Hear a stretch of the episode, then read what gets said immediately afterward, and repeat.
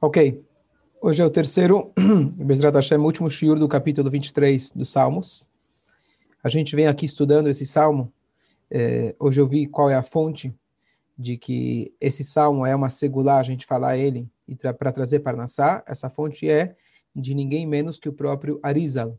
O Rebbe traz isso no Mamar, que esse salmo realmente, em nome do Arizal, é uma segular para a gente falar ele para Parnassá. Então lembrem, Salmo 23.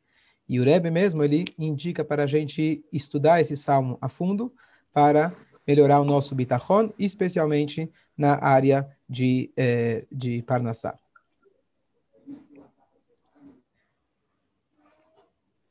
Esse salmo você deu em três aulas, é isso? Então, só recapitulando eh, o contexto desse salmo, e aí a gente vai continuar os últimos versículos. O Salmo Mismor de David, o David Ameda, ele está é, falando, na verdade, agradecendo a Deus, que mesmo em momentos de muita sede, Hashem, ele deu para ele águas muito boas.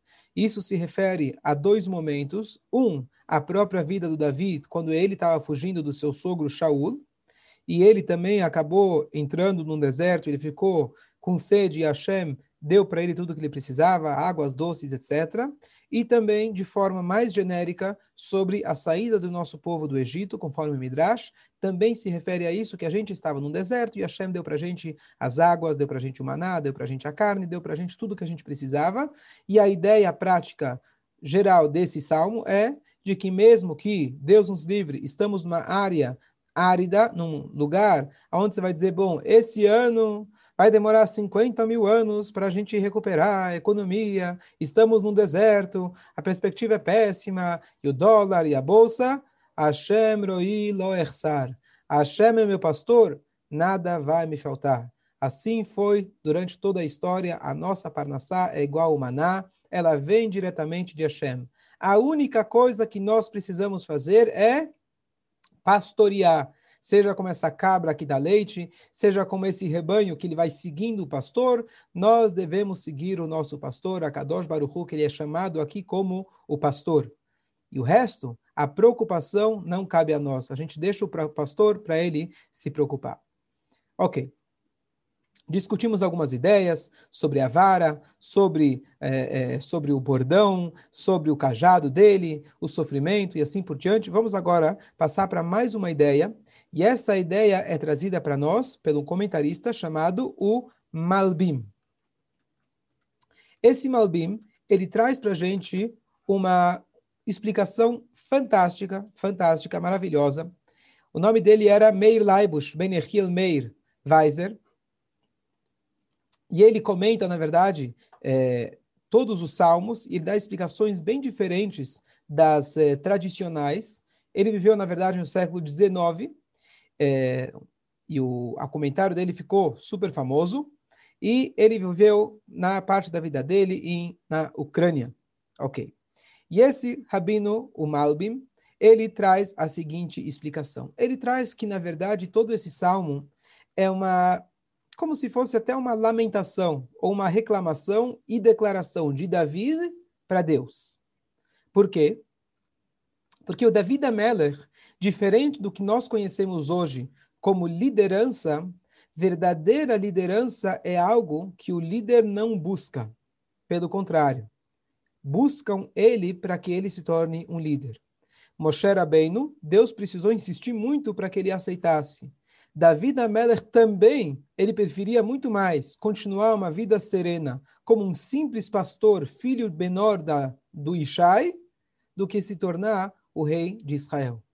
E ele está dizendo para Deus, Mismode Davi Roi, Deus é meu pastor, também se referindo, Binot Deshe Yarbitzeini. Eu preferia muito mais que você me colocasse para pastorear nos pastos verdejantes. E não só isso, eu declaro que mesmo que hoje eu sou rei de Israel, eu ainda para mim, aos meus olhos, eu continuo sendo aquele mesmo pastorzinho.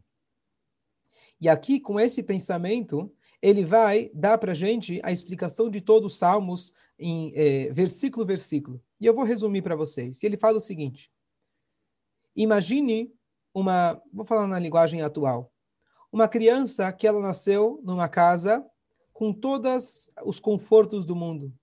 Muito dinheiro, muita abundância, muito conforto. Ele falou, ele cresceu um pouco, ele falou, não é isso que eu quero para minha vida. E ele, como filho revoltado, ele saiu de casa, ele falou, eu quero começar do zero. E ele vai, ele foge de casa, ele vai para a Índia, ele começa a fazer meditação, ele começa a limpar banheiro, lavar prato nos restaurantes, e é isso que ele quer para a vida dele.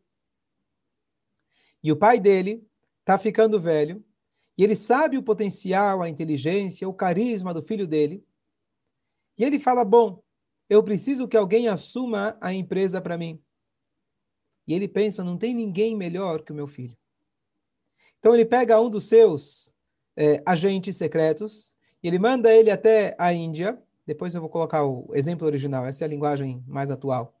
Ele manda um de seus agentes secretos até a Índia e ele começa a perturbar a vida do menino. O menino estava bem estabilizado, ele trabalhava num restaurante e de repente ele fez com que aquele menino perdesse o emprego dele. O menino não teve jeito, ele teve que procurar um outro emprego. Estava difícil, ele foi estudar alguma profissão, fez algum curso. Ele fez um curso, ele estava lá na, na Índia, e ele fez um curso de computação. Bom, passou um tempo, curso de computação, o agente secreto ele conseguiu fazer que entrou um vírus no computador pessoal daquele jovem. Entrou um vírus, ele começou a procurar o que, que eu posso fazer. E ele vai para cá, vai para lá, fala: Bom, eu acho que está na hora de voltar para o país da onde eu vim. Mas eu não vou voltar para minha casa. Lá eu não quero. Eu quero ter a minha vida. Bom, e o plano do pai começa a funcionar. O filho já voltou para o país dele, voltou para os Estados Unidos, não está na mesma cidade. Mas agora que ele já tinha uma, um certo preparo de computação gráfica, ele falou: bom, computação lá na Índia era suficiente, aqui eu preciso de uma faculdade. Ele entra na faculdade, ele começa a estudar. E ele era um cara inteligente, filho do grande milionário. E assim, o pai vai aproximando ele cada vez mais. E todo negócio que começa a dar certo, o pai manda o agente secreto para acabar com aquele negócio.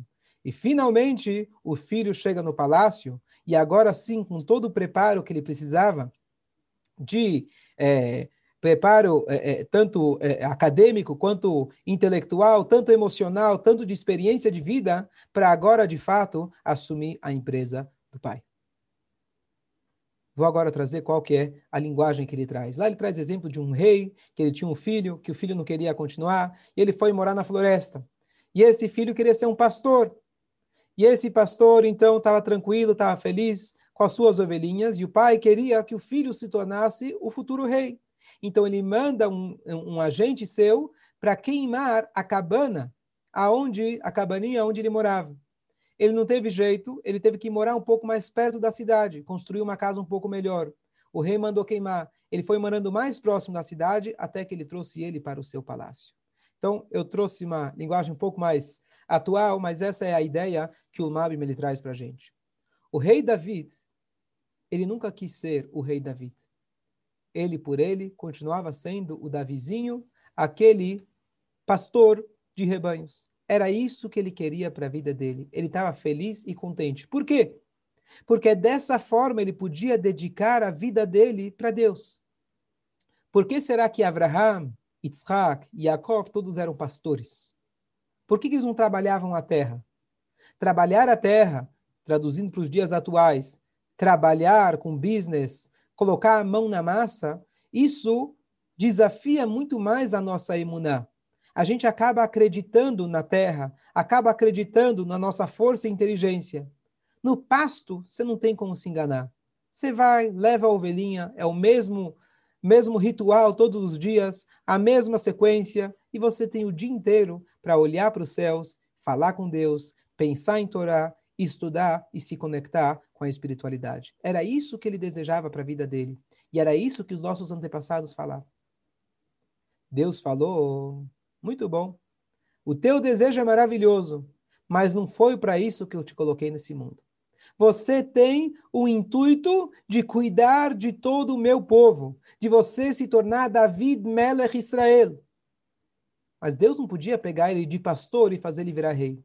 Qual foi a cronologia dos eventos. Então, quem lembra a história, apareceu aquele Golias. Aquele Golias era um, um, gigante dos filisteus, e ele diariamente provocava, e ele fez o desafio para o povo judeu, e ele falava: Olha, eu não preciso que vocês façam guerra, eu quero um de vocês que venha lutar contra mim. Se eu ganhar, vocês vão ser meus escravos, se vocês ganharem, nós seremos seus escravos. O, o Shaul Amelech, ele tinha uma armadura, era uma armadura muito grande, e essa armadura, quando David Amelech, na verdade, ele era, ele tocava harpa, e ele era aquele que tocava harpa para o rei, um simples funcionário no palácio. E ele então, é, em algum momento, ele colocou aquela, ele colocou aquela roupa e aquela roupa, apesar de ser muito maior do que ele, coube nele exatamente aquela armadura. E todo mundo conhece a história. Ele jogou a pedra, caiu justamente na na cabeça lá na, na, do, do, do, do Golias. Deus ajudou, fez um milagre e ele se tornou o grande famoso David. Mas não foi imediatamente, ainda ele não se tornou rei.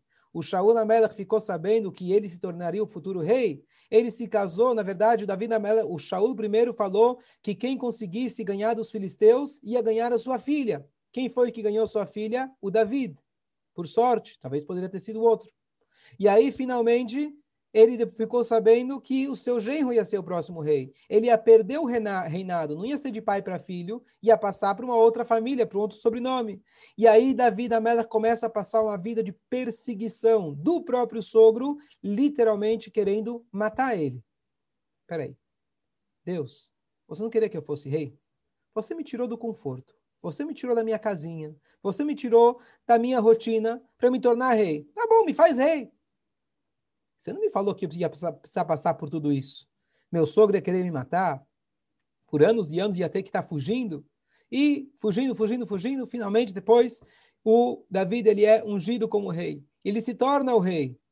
Não se torna o rei de todo o povo de Israel. Só de duas tribos o pessoal faz um impeachment. Não querem o Davi da Mela como rei. Tem lá o Ishboshet e assim por diante outros reis, até que finalmente Davi ele é aceito por todo mundo. E quando ele é aceito por todo mundo, ele tem o filho dele que quer des, é, é, é, destituir ele. E o filho dele vai lá e profana as dez concubinas do próprio pai. Ele tem que fugir de Jerusalém e fugir para proteger a sua vida para poder, para, para, como, porque o filho queria se tornar o próprio rei e contudo, Davi Amelech, depois ele recuperou. No final da vida dele, bom, tem a, tem a história do Batsheva, que a gente sabe que Deus que tinha preparado essa história para ele. E assim ele vive uma vida de auto, é, auto-penitência e, e, e chuvá. E depois, no final da vida dele, resumindo apenas, Adoniá, um outro filho dele, também quer se coroar em sua própria vida. Então, de vida fácil, ele não tem nada. Então, a grande pergunta é, Hashem, vamos fazer um trato? Você quer que eu abandone o meu trabalho de pastor e me torne o rei de Israel? Pronto. Me faça o rei de Israel, me dê dinheiro, me dê poder, faça com que todo mundo escute a mim, como aconteceu com Shlomo. Todo mundo vai me respeitar. Eu não preciso de guerras, eu não preciso de brigas, muito mais brigas internas dos meus filhos, do meu sogro. O que, que é isso? Para que Deus fez que ele passasse por tudo isso? E a grande pergunta é por que Hashem faz com que a gente passe por tantas coisas na nossa vida? Por que a vida não é um mar de rosas, na maioria dos casos, para a maioria das pessoas? Se sua vida é Baruch Hashem, mas nem sempre a vida oferece para a gente esse modelo. Então, qual que é a explicação? Claro que a gente não vem aqui justificar os caminhos de Hashem, tentar entender tudo o que ele faz, mas é o conceito filosófico, ele é muito válido. O conceito que o Malbim ele traz para a gente é o seguinte: o rei ele vê que a criança, ele precisa, na verdade, que a casa dele seja queimada. Se a casa dele não for queimada, ele vai continuar na sua zona de conforto, sendo aquele pastorzinho. E isso seria o maior pecado. Uma pessoa que tem o potencial de ser o Bill Gates e ele ser um lavador de pratos, uma pessoa que tem o potencial de ser o Einstein e ele ser um professor de alfabeto na primeira série, eu não posso permitir. Um Yehudi que tem a força, o potencial de fazer a mudança e a diferença para a sua família, para o seu ambiente, para a sua, sua cidade, para seu país e para o mundo inteiro. Eu não posso, não posso deixar que ele enxergue a si mesmo como um indivíduo único que tem a sua rotina e a sua vidinha. Hashem, às vezes, Esperamos que não. Mas às vezes a nossa casa queima. Às vezes aquele trabalho que a gente apostava tudo desaparece. Às vezes a pessoa que a gente mais confiava, Deus nos livre, quebrou a confiança. Às vezes a pessoa que a gente mais amava não está mais aqui. Cada um, Deus nos livre, passando com seu problema. O que que Hashem quer da gente? Só existe uma resposta. Eu não sei por que foi dessa forma. Hashem poderia muito bem fazer com que Davi se tornasse rei e ficasse o, tivesse uma vida, uma vida de paz e tranquilidade. Mas uma coisa eu sei, que quando a casa queima, como se fala em português, quando a casa cai, só existe um, uma resposta. O rei está querendo que eu dê um passo mais perto para chegar perto do palácio dele. Ele percebe que eu tenho potencial maior. Ele sabe, ele exige mais do que eu já estou dando. Então, se eu acho, se eu estou passando por um motivo difícil, o único para quê, não o porquê, mas o único objetivo disso era para que eu cresça. E eu realmente descubra o potencial muito maior que sem isso eu nunca teria descoberto. Se a casa não tivesse queimado, eu não teria chegado mais perto do palácio. Como exemplo, eu vi de uma vez, uma vez de alguém, ele estava falando de que às vezes a pessoa se prende num pequeno emprego. A pessoa tem aquele emprego e ganha um salário mínimo, salário bem pequeno, mas ele acha que aquilo é a fonte da vida dele. Então ele deu um exemplo que tinha lá o Yankale, que ele tinha a sua vaquinha. E por muitos anos ele vivia com aquela vaquinha, vivia com a vaquinha. Ele vivia uma vida muito, muito simples. E algum dia chegou um amigo dele, pegou a vaca, falou: Vem comigo. Levou a vaca e levou ela perto do precipício. Ele vira Yankale, você está vendo essa vaca? Bum! Ele empurra ela para o precipício e a vaca morre que, que você fez com minha vaca? Era a minha única fonte de parnassá. E o amigo vai embora. O, menino, o homem fica desesperado, ele não sabe o que fazer, ele não tem dinheiro, mas no dia seguinte ele viu que tinha que trazer comida para a mesa e ele foi procurar um trabalho. Ele procurou um trabalho, começou a comprar, começou a vender. Em resumo, em pouco tempo, ele se tornou o homem mais rico de toda a cidade. Joga a vaca pelo precipício. Vamos, não precisamos esperar que a vaca, que Deus jogue a vaca para a gente. Vamos a gente querer crescer. Vamos a gente abrir mão daqueles paradigmas antigos e a gente enxergar um horizonte maior. Vamos crescer. Vamos enxergar a nós mesmos, não como pessoas pequenas. Nós, Yehudim, nós somos embaixadores de Hashem aqui nessa terra. Nós temos uma força infinita, um potencial infinito de transformar, de mudar. Você pode ser um líder na sua família, no seu ambiente, você pode mudar. Então, isso funciona, como o Rebbe explica no Amar maravilhoso, tanto no assunto de Parnassá, espiritual e, consequentemente, na Parnassá material. Se a gente começar a enxergar que as nossas atitudes têm um impacto muito maior do que eu como um pastorzinho. Eu sou um filho, Koanim, a gente é, é, é, é, é o povo de Hashem, um povo de Koanim. Nós somos os primogênitos de Hashem, o povo escolhido de Hashem. Se eu começar a me enxergar dessa forma, eu vou ver que a minha responsabilidade é muito maior. Consequentemente, se eu começar a agir nesse, de, de, com esse pensamento, a minha parnassá material é consequência da minha parnassá espiritual, e aí sim eu vou ter uma vida de verdadeira realização. Aquele que poderia se tornar o Bill Gates, se tornou o Bill Gates e não ficou naquele emprego ganhando quase nada e quase sobrevivendo. Essa é a nossa missão e essa é a mensagem que o Davi está passando para a gente. Mismor de David, eu preferia, diz o David, é verdade, concordo com você, Davi, Hashem está falando. Seria muito mais cômodo para você. Mas Hashem mostrou para Davi da Melach, e esse, na verdade, é todos os salmos estão dizendo para a gente. Todas essas sofrimentos e perseguições que você está passando, tudo isso é com o intuito de se tornar, que você se torne o verdadeiro David. Como eu falei na outra vez, David Neim Zemirot Israel. Ele é o salmista do povo de Israel.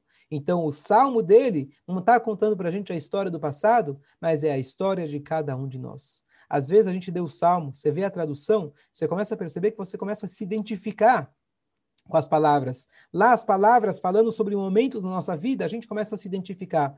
Nada melhor do que esse salmo aqui para a gente, para incentivar a gente em momentos de dificuldades, para a gente fortificar a nossa fé em Hashem e saber que tudo tem um propósito maior. São 9h23. Ok. Eu vou entrar agora num assunto um pouco profundo, porque justamente quando eu estava pesquisando, eu encontrei aqui um mamar do Rebbe, que o Rebbe falou isso em é, 5.717. Aqui provavelmente já era em 50 e, 57, 5.757. É, o Rebbe falou um mamar que começa justamente com as palavras desses salmos. Mismor David, Hashem roilo echsar, binodesh arbitzeini. E ele analisa as palavras almei menuchot, as águas tranquilas. O que, que significa águas tranquilas?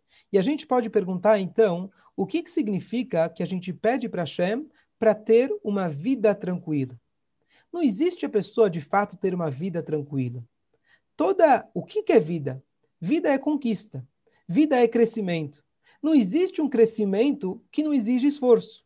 A pessoa que acha, que fala, bom, se eu nascesse numa casa, que eu tivesse todo o conforto do mundo, que eu não precisasse estudar porque minha parnassá já está garantida, e eu posso sentar, comer e beber todos os dias, não existe uma pessoa mais confinada do que isso. Porque você está se comportando como um animal o animal fica na jaula, você dá para ele, para o macaco, a banana, a água e pronto, ele está feliz. Para ele está mais do que bom. Para um ser humano fazer isso, então ele não tem vida, não é uma vida tranquila. Ele está tranquilo, mas ele não tem vida. Então, por definição, vida significa crescimento. O Rebbe sempre fala que as árvores, como você sabe que uma árvore, a vegetação está viva, porque ela nunca para de crescer. Então, o ser humano, para ele viver, ele tem que estar constantemente crescendo. Então, você dizer que você quer procurar e ter uma vida tranquila, parece, na verdade, uma contradição. Eu quero ter uma vida boa, uma vida tranquila. Pelo que a gente está explicando, a única maneira da gente crescer é através de, no mínimo, não sofrimento, mas no mínimo um empenho, um esforço muito grande. Então, o que, que significa que a vida Melach ele está pedindo, por favor, me leve sobre águas tranquilas? E a resposta que o Rebbe dá é uma coisa muito bonita e uma explicação muito profunda, eu vou falar rapidamente. O Rebbe traz um paralelo do lugar mais sagrado do mundo. O lugar mais sagrado do mundo é o Kodesh HaKodashim, no lugar onde ficava o Arona Kodesh, e lá no Arona Kodesh, entre aqueles dois anjinhos chamados queruvim, lá que pairava, pousava a Shekhinah, a presença divina, de lá Deus se comunicava, por exemplo, com Moshe Rabbeinu, porque lá era a fusão do céu e a terra. Bom, pergunta o Rebbe, uma pergunta filosófica básica em toda a Kabbalah. Será que de fato existe uma fusão entre o espírito e a matéria? Será que Deus realmente estava presente num lugar físico? Deus é acima do físico. Como que funciona? Então o Rebbe dá uma suposição que depois ele descarta. Mas ele fala: bom, uma pessoa que é extremamente talentosa, um pintor, uma pessoa com talento único. Quando ele pensa e ele usa suas mãos para pintar, se a gente for ver a mão dele, física é igual à nossa mão. Se você pedir para mim desenhar, eu acho que meu filho de dois anos pinta, pinta melhor do que eu. Certo? Então, que não tenho filho de dois anos, tenho a filha de um ano e meio, mas tudo bem. O que acontece? A mão do pintor não é melhor que a minha mão. O que muda, na verdade, é o pensamento dele, a maneira dele pensar, ele imaginar, ele ter aquela, aquela figura na imagem, e aí ele usa a mão para poder pintar. Ou seja, a mão está completamente anulada perante o potencial dele. A mão não absorve aquele talento. O talento está na cabeça. Vamos pegar o exemplo do futebol. O homem que joga melhor futebol do mundo, tá certo? Morreu há pouco. Era ele? Bom, a deixar os argentinos felizes. Não, não, é não. Pelé. Não. Tá, deixa aí o Marcelo feliz. Bom, o que acontece? O pé dele não necessariamente é o mais forte o pé dele não tem nada de diferente. O que acontece é a rapidez de pensamento, a agilidade, as manobras que ele faz, é isso que está na cabeça dele que permite com que ele jogue muito bem. Então, o pé dele, na verdade, está completamente anulado, é apenas um canal para o pensamento dele. Então, o Rebbe faz uma suposição, eu estou resumindo que é um assunto complexo. Ele supõe e diz: bom, esse mundo, na verdade, é igual a essa perna, é igual a essa mão. O mundo ele não absorve o talento de Deus. O mundo não absorve a espiritualidade. Deus, ele usa o mundo como um canal. Diz o Rebbe, não. Quando a gente fala que Deus ele criou o mundo, ele criou o mundo para que tenha de fato uma fusão, que esse mundo seja não apenas um canal de passagem, e sim que ele seja um lugar que realmente ele está pronto, propício para receber e se conectar e o, o, as peças do quebra-cabeça se encaixarem literalmente, onde o espírito e a matéria, não é que o espírito é o principal e a matéria está só de passagem, e sim que existe uma fusão que ambos realmente participam ativamente. O que, que isso significa no nosso dia a dia? O que significa é o seguinte: será que minha vida espiritual é uma contradição à minha vida material? Será que eu sou uma pessoa quando eu estou no shiur, quando eu estou rezando e eu estou estudando, e depois eu vou tentar de vez em quando lembrar aquilo que eu rezei, estudei, para também aplicar no trabalho. Mas o trabalho é o trabalho e o shiur é o shiur. Diz para a gente em Hassidut que todo o intuito é que Deus ele fez questão de criar a necessidade do trabalho, para que no trabalho você pudesse trazer toda a espiritualidade. E saiba que todo motivo que existe a necessidade do trabalho é para que você possa fazer a fusão do espírito e a matéria. Quando eu olho para mim mesmo e eu vejo que eu tenho impulsos negativos, eu tenho uma alma animal, eu tenho desejos, eu tenho é, nervosismo, raiva, inveja e etc. Será que isso pode se conectar com o eu verdadeiro, com a minha alma? Então, a novidade que Hassidut fala para a gente que a criação do mundo foi uma, uma verdadeira fusão. E essa verdadeira fusão a gente consegue através do estudo profundo de Zurebe, que é estudar a Hassidut. Estudar esses conceitos que a gente está agora falando, estudar esses conceitos da presença divina aqui na Terra, isso permite, ajuda com que essa fusão ela comece a permear a nossa vida. Diz o Rebbe para concluir, isso que significa Almei Menuchot e Naalein. Deus dê para mim uma vida, me, me faça seguir, me dirija uma vida de águas tranquilas. Quando eu enxergo a minha vida material e a minha vida espiritual como duas coisas separadas, constantemente eu vou ter uma briga. Qual briga? Não é o desafio exterior, é o desafio interior o maior de todos. Todo dia eu vou estar brigando comigo mesmo. Será que eu sou aquele que quer rezar? Será que eu sou aquela pessoa que quer fazer o bem? Será que eu sou aquela pessoa que ajuda os outros? Eu sou aquele ou eu sou aquele ser animal impulsivo e, e, e animal e, e animalesco?